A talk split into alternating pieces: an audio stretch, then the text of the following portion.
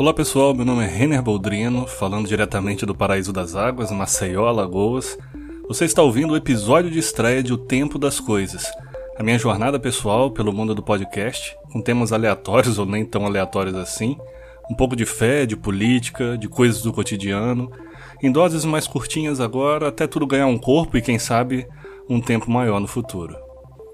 Eu sempre fui muito fascinado por questões que envolvessem o tempo, e, nesse momento em que a gente está passando por essa quarentena forçada, eu finalmente tive o tempo necessário para tirar esse projeto do papel.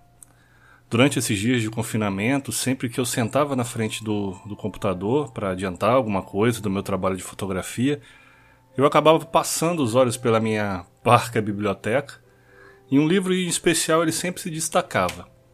Uma lombada verde-limão, um título inusitado. O livro mais mal-humorado da Bíblia, escrito pelo Ed Renekiewicz. Pastor Ed Renekiewicz. Se alguém der uma torcida de nariz agora, eu recomendo fazer um pequeno esforço, porque a leitura é muito interessante, até para quem não é cristão. Em linhas gerais, o livro mais mal-humorado da Bíblia é uma análise do Eclesiastes, um livro bíblico atribuído ao famoso rei Salomão, e se de fato a autoria é do sábio rei de Israel, eu não sei. Mas eu não tenho dúvidas de que as crises existenciais do autor, elas continuam bem atuais. E a minha ideia não é nem fazer uma análise do livro. Na verdade, eu não quero nem falar sobre ele.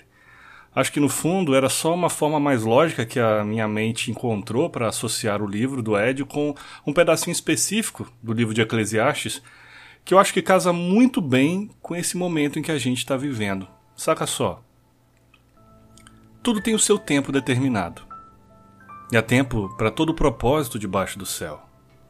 Há tempo de nascer e tempo de morrer. Tempo de plantar e tempo de arrancar o que se plantou. Tempo de matar e tempo de curar. Tempo de derrubar e tempo de edificar. Tempo de chorar e tempo de rir. Tempo de prantear e tempo de dançar. Tempo de espalhar pedras e tempo de ajuntar pedras Tempo de abraçar e tempo de afastar-se de abraçar. Tempo de buscar e tempo de perder. Tempo de guardar e tempo de lançar fora. Tempo de rasgar e tempo de coser. Tempo de estar calado e tempo de falar. Tempo de amar, tempo de odiar. Tempo de guerra e tempo de paz. Tempo de abraçar e tempo de afastar-se de abraçar. Ou como uma outra tradução diz, tempo de abraçar e tempo de se conter. Isso tem martelado muito na minha cabeça esses dias. Eu não sou a pessoa mais extrovertida, mas o abraço sempre fez parte das minhas demonstrações de afeto. Eu sou uma pessoa que abraça. Mas agora é tempo de afastar-se de abraçar. Eu confesso que eu não sou o tipo de pessoa que tem aquela disciplina natural de se privar de algo num determinado momento, tendo em mente que a recompensa no futuro é, vai ser muito maior. Eu tenho dificuldade, por exemplo, de guardar dinheiro para fazer aquela viagem dos sonhos, porque eu prefiro ter um estilo de vida mais confortável todos os dias. Eu não sei se há algo de errado com isso, mas eu preciso de um certo esforço para me organizar e conseguir abrir mão de pequenos prazeres diários para ganhar mais lá na frente.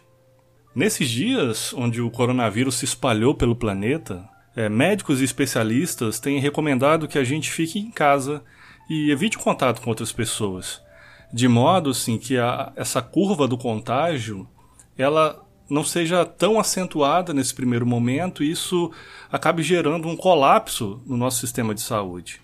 E trocando em outras palavras, é tempo de afastar-se de abraçar.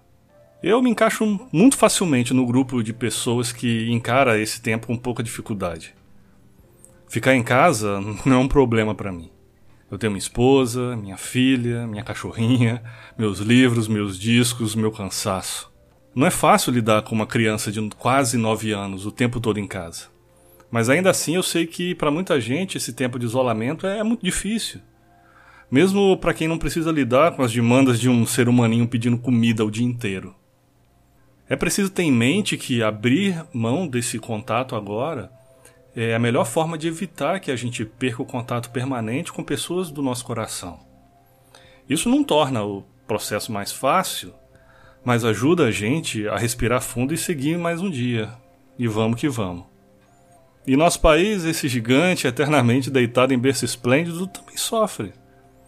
As previsões de uma crise ainda maior acabam despertando aquele sentimento perigoso né, de procurar alguma saída que, num primeiro momento, até parece correta.